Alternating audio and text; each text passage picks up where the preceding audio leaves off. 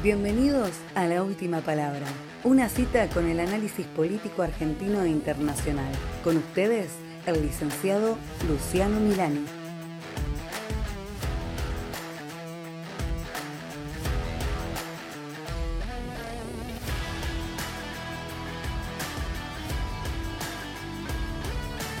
Bienvenidos al vigésimo séptimo episodio de Última Palabra. Si yo te hablo de dólar turista, doble indemnización, impuesto a la herencia y aumento de retenciones al campo, entre otras cosas, seguramente pienses que estoy haciendo un episodio rememorando lo sucedido en Argentina en 2008. Lamento decepcionarte, pero no. Todo esto vuelve a suceder en 2019, en una especie de volver al futuro de la política de nuestro país. Si escuchamos hablar, por ejemplo, al flamante ministro de Economía, Martín Guzmán, sin dudas pensamos que el nuevo gobierno argentino será mucho más moderado que el de Cristina Kirchner. Habló en contra de la emisión monetaria, reflejando las consecuencias que esto podría tener, a pesar de que muchos dentro del kirchnerismo abogaban por la maquinita para ponerle plata en el bolsillo a la gente. Pero a su vez también habló de que no es el momento de hacer ningún tipo de ajuste. Entonces, subiría los impuestos, pero no bajaría el gasto público.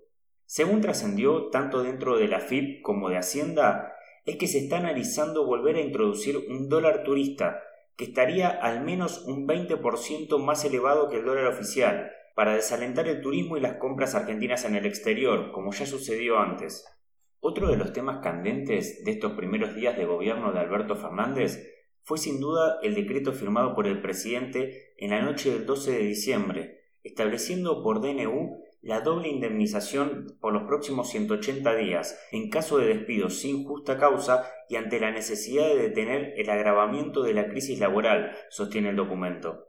La primera reacción de los empresarios y analistas no fue la esperada. Tomaron esta noticia como un desacierto innecesario y que conspira contra el empleo formal. En Argentina todo puede pasar, y esos 180 días prolongarse en una eternidad, como por ejemplo pasó con el impuesto al cheque, en vez de buscar soluciones atractivas para que los empresarios puedan empezar a tomar nuevos empleados. Por ejemplo, podría ser una fuerte reducción en los cargos sociales u otro tipo de estímulo.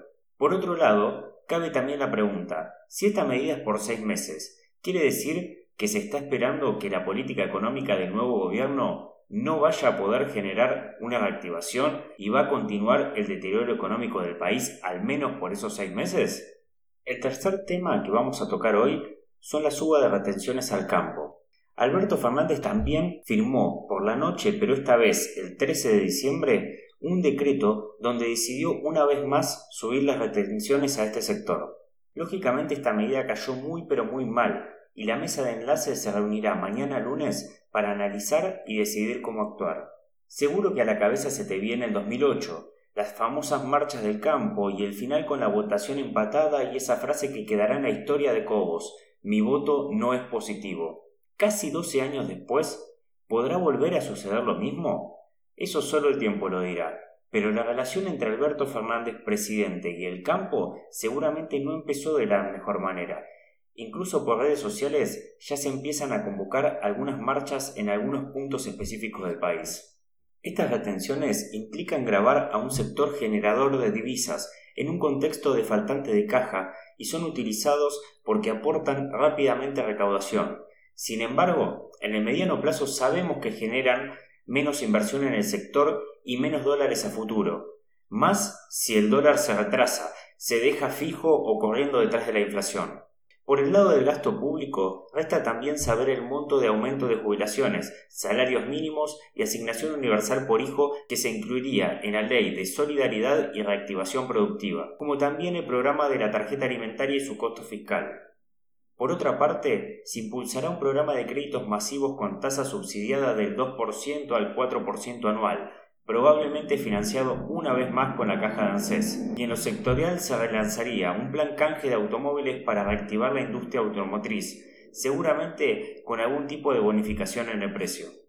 No debería haber ningún argentino deseando que al gobierno le vaya mal, porque si le va mal, le sigue yendo mal a la Argentina, como viene sucediendo desde hace años. Por eso espero, desde mi humilde lugar, que lo que dijo Mauricio Macri sea cierto, y pueda liderar una oposición constructiva y no destructiva. y que Alberto Fernández a la cabeza pueda demostrar que el fanatismo no sirve para gobernar de ninguno de los dos lados, que hay que saber escuchar al otro y luego decidir, pero antes ponerse de acuerdo aunque sea en las cuestiones más básicas para que un país salga adelante de una buena vez y cuando asuma un gobierno distinto pueda continuar y profundizar lo bueno que haya hecho el anterior y solamente cambiar de rumbo lo que haya hecho mal, porque si no, una vez más, cada cuatro u ocho años empezamos de cero, lo que hace que no tengamos un desarrollo sostenido, que es la base para que cualquier país serio pueda salir de la mediocridad y pasar a ser respetado no solo por sus capacidades potenciales, sino por su crecimiento real.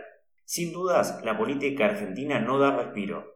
Pasamos de dos elecciones muy agitadas y cuando todo parecía indicar que Alberto Fernández asumiría y tendría sus 100 primeros días de romance con todo el mundo, típico de un nuevo mandatario, decidió apretar los dientes y tomar las decisiones impopulares los primeros días. Si habrá hecho bien o no, el tiempo lo dirá. Lo que sin duda parece que de manera verbal tenemos algunos actores del nuevo gobierno que nos hacen acordar a las mismas formas en las cuales gobernaron el país por 12 años, y otros que nos muestran un costado más moderado y conciliador. También es cierto que lo que importan son los hechos y no tanto lo que se dice, y en estos primeros cinco días parecería ser que incluso con más velocidad volvieron.